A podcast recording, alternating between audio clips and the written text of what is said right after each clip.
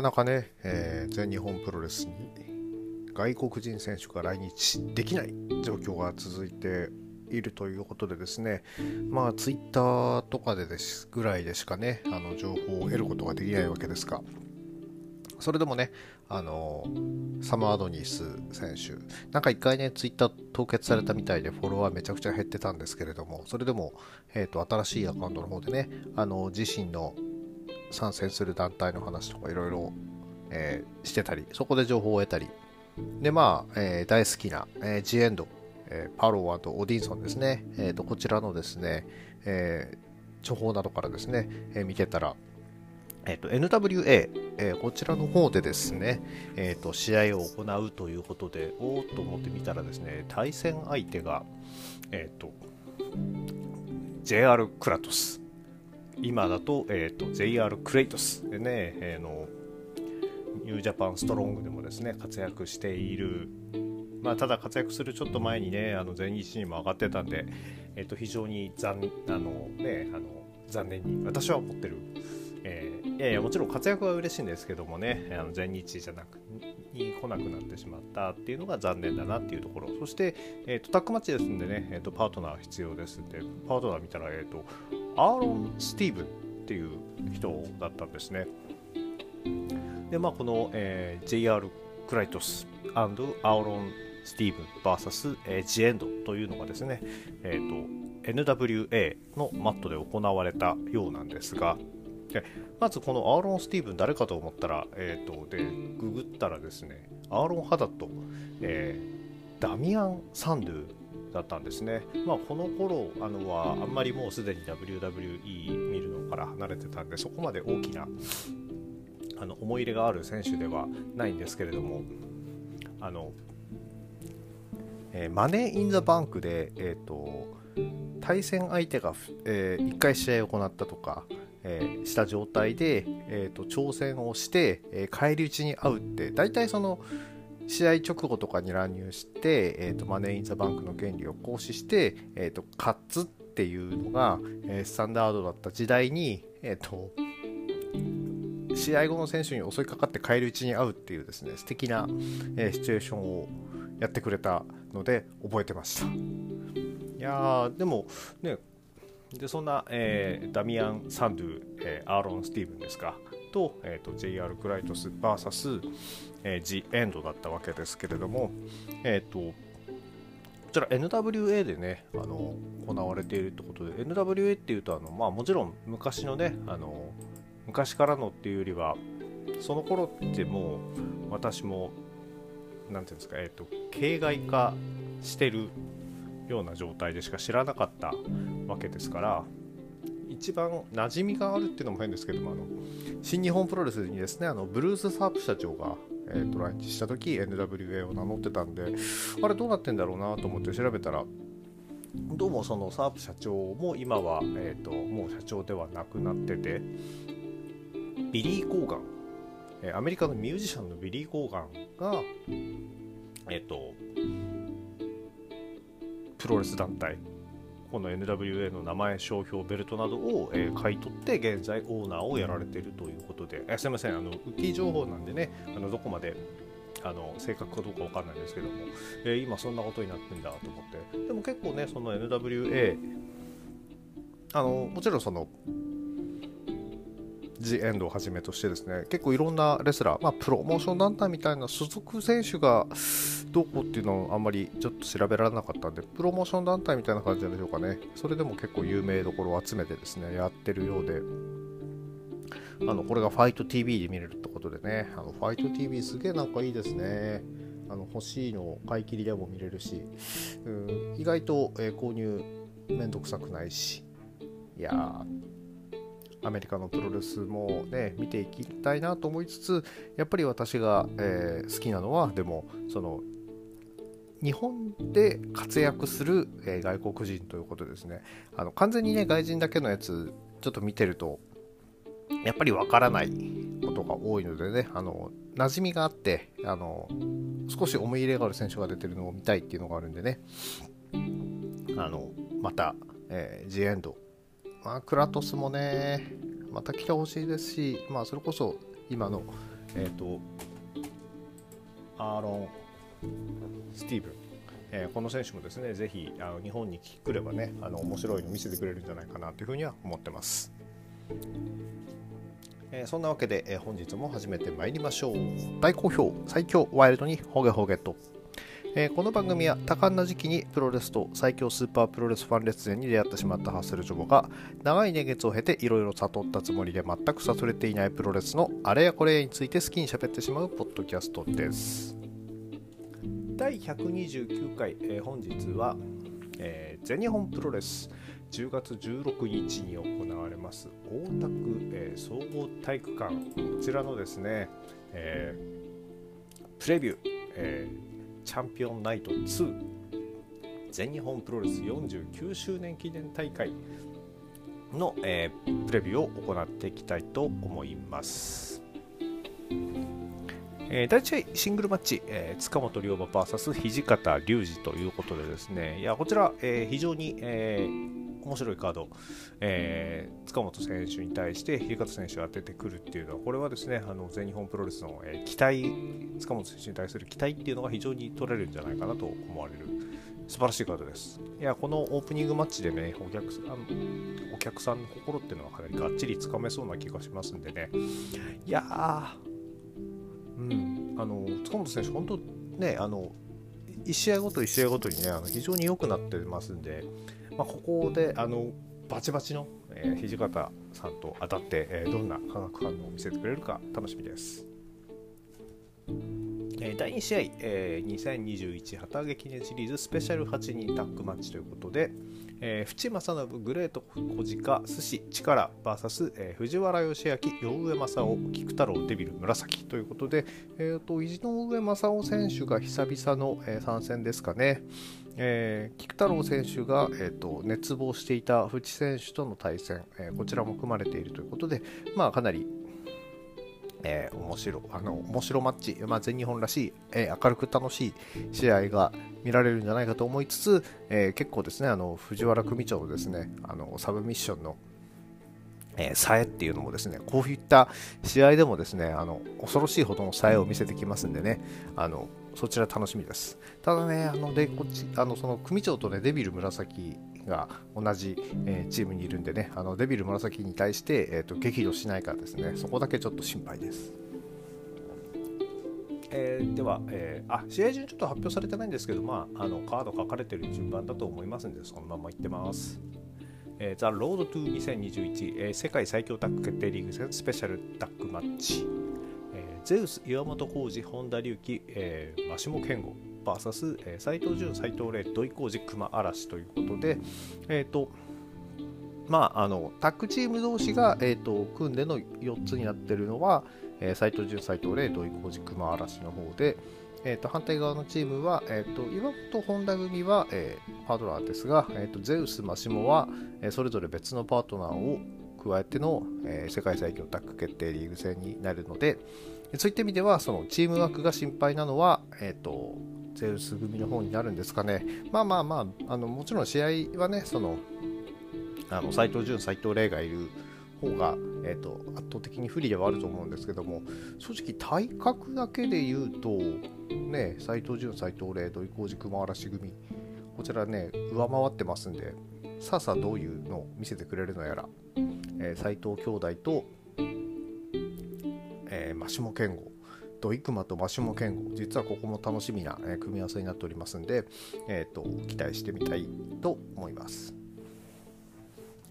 え次が、えーと、3ウェイタックマッチ、えー、佐藤光田村ダン VS 大森北斗児玉悠介 VS ブラックメンソーレアンディ・ウーということでですね、えー、あのジュニア、えー、ちょっと,、えーと、メンツ的に、え、今回余りがちだったジュニアですが、えーと、無駄遣いはせず、えー、3ウェイでやるということでねあの、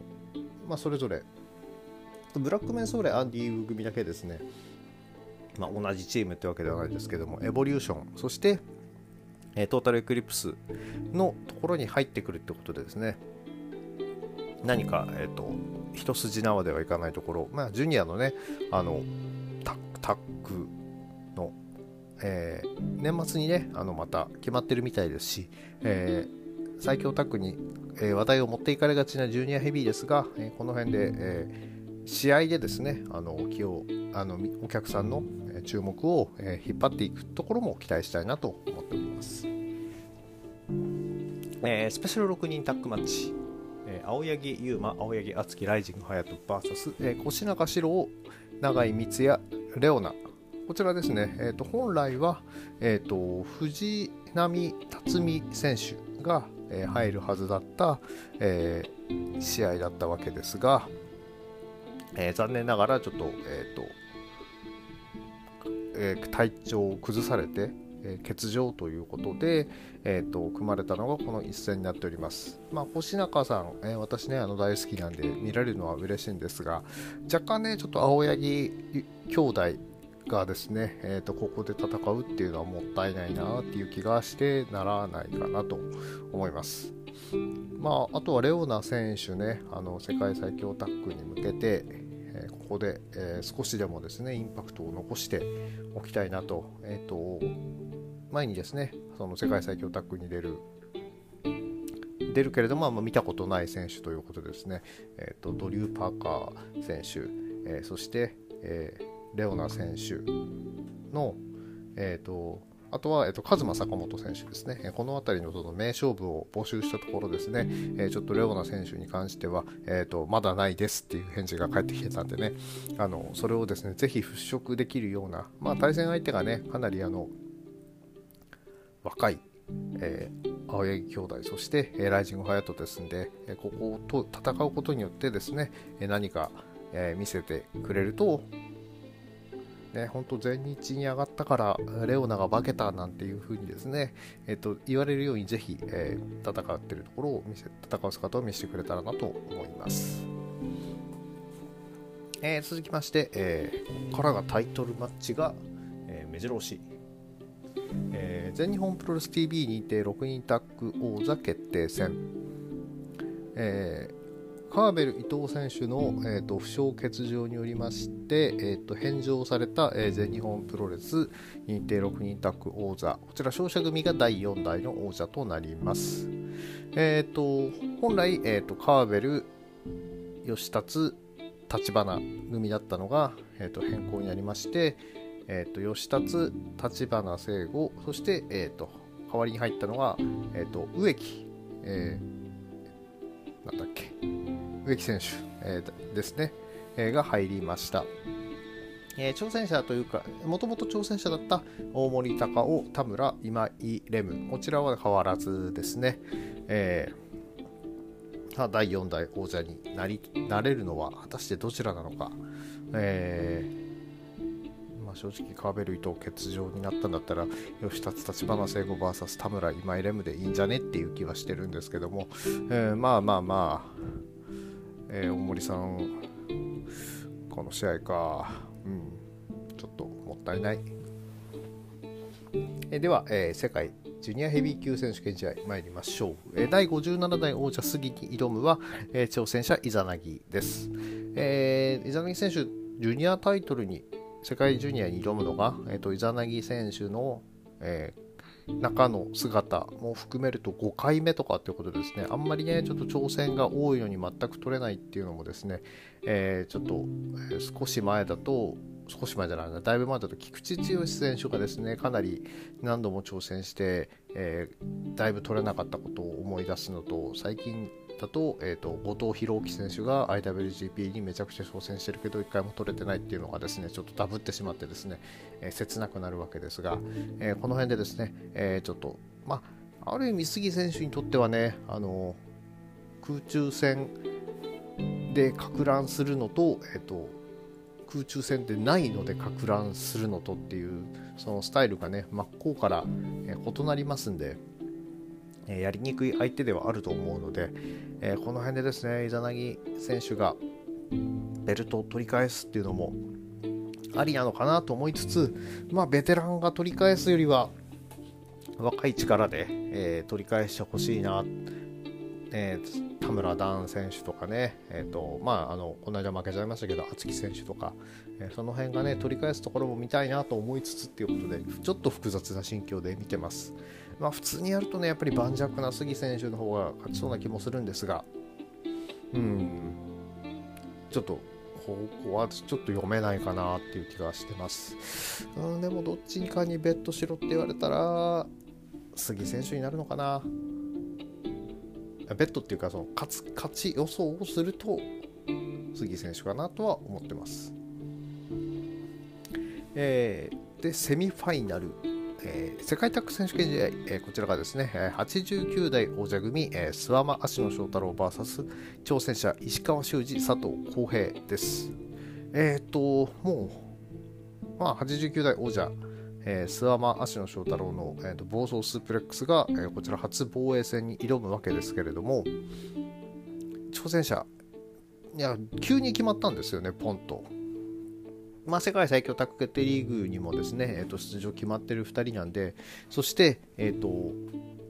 今全日に絡んでる中で、えー、と何の脈絡もなくポンと挑戦して誰からも文句が出ないツインタワーズまあそりゃそうですよね。実績実力ともにですね、えー、と文句ないですから。そういった意味では、えー、ここはですね、えー、この2人の挑戦っていうのは非常に楽しみです。ただあの防衛1回目ってことでねあのまあ必ずしもそうではないんですけどやっぱり1回ぐらいは防衛したいっていうその意地が働くと思いますんで、えー、有利なのは、えーと、スワマ足のの暴走スープレックスじゃないかなとは思ってますただあの今年2回目の挑戦そして1回目はですねあのあそうなのな、えー、ツインタワーズがですね果たしてここで、えーと負けるわけにもいかないと思うんですよね。まあ、ここで勝った方があのチャンピオンのまま、えー、世界最強タッグ決定リーグ戦年末に向けて走られるということでですね。あの大きな、えー、ポイントになってくるんではないでしょうか。いやまあ邪推しちゃうとねここで王者組が落とすと王者組年末優勝しそうな気もするんでいや個人的にはね年末の優勝は土井熊にぜひって思ってるんでね。それ考えるとチャンピオンを一旦防衛しといてほしいなと思いつつ、いやでもツインタワーズが負けるわけねえだろうっていう気もあってですね、あの非常に、えーと、複雑な、えー、心境で迎える世界タッグ選手権です。えー、予想はどっちにしとこうかな予想は、いや、予想はツインタワーズ勝ちで、やっぱり、あの、いやいや、スワマ足の組嫌いじゃないんですけどね、やっぱり、あの、ツインタワーズへの思いっていうのは無駄に私でかいのでここはツインタワーズがチャンピオンになることを期待したいと思ってます。でもそうすると石川さん2冠になってタイトル組みづらくなるのか。ガオラもあるしな。いやでもやっぱツインタワーズで。で、えー、メインイベントですね、えー第64代王者ジェイク・リー VS 挑戦者宮原健人。いやもう言うまでもない試合って言っちゃうとですね、えーと、このラジオにならなくなってしまうので一応語らせていただきますけども、えーと、一応このジェイク選手は宮原選手に勝って、え、三冠王者になったという形ではありますが、えー、前回の戦いは三つどもえ戦の、えー、2戦目、え、宮原選手が消耗している状態での、えーと、勝利ですんでね、えー、そういった意味では、えっ、ー、と、えー、真っ向から取ったとは言いづらい形。そして、えーと、ベルトがかかっているとはいええー、どちらかが挑戦者どちらかが王者ではないという状態だったわけです、えー、それに対して今回は、えーと、王者、えー、ジェイク・リーに対して挑戦者宮原健人ということでですね、えーとまあ、そもそも挑戦者宮原健人というのがですね私が見始めてからの全日本プロレスだと、えー、なかなか貴重な、姿でありましてえー、何しろね、本当宮原健人が、えーと、いろいろな選手を迎え撃つチャンピオンであった時期っていうのがあまりにも長かったものですから、え、このシチュエーションが、えーと、逆に新鮮で、えー、面白いかなと思っています。えー、ただね、宮原健人は、えー、チャンピオンだろうがなかろうが、まあ、入場は絶対先にするとかですね、そういったポリシーは曲げず、宮原健人は宮原健人のプロレスをしてくるだけですんで、えー、そこに対して、えここ、えーと、1年で、えーと、ガラッと大きくいろいろなものが変わったジェイク・リーがですね、えっ、と、宮原色に染められず、え自分の色を出した上で、え防衛するというのは、えーと三冠王者として、えー、一歩も二歩も成長するためにですね、えー、必要なことではないかなと思っております。私で、えーと、これはもう予想としては、えーと、私はもう今年はもうジェイク・リーに乗っかるっていうふうにね、決めてますんで、ジェイク・リー防衛を期待したいんですが、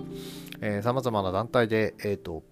G1 だったり、N1 だったりでですね、あのベストバウトと呼ばれる試合がガンガン出ている状況で、え食い込んでいくのは難しいとは思います。思いますが全日すげえなと言われる、え三冠ヘビー級選手権をさすが、まあ、タイトルマッチ、えー、ねあのでこんなすごいものを見せてくれたありがとうっていうようなですね試合になることを期待して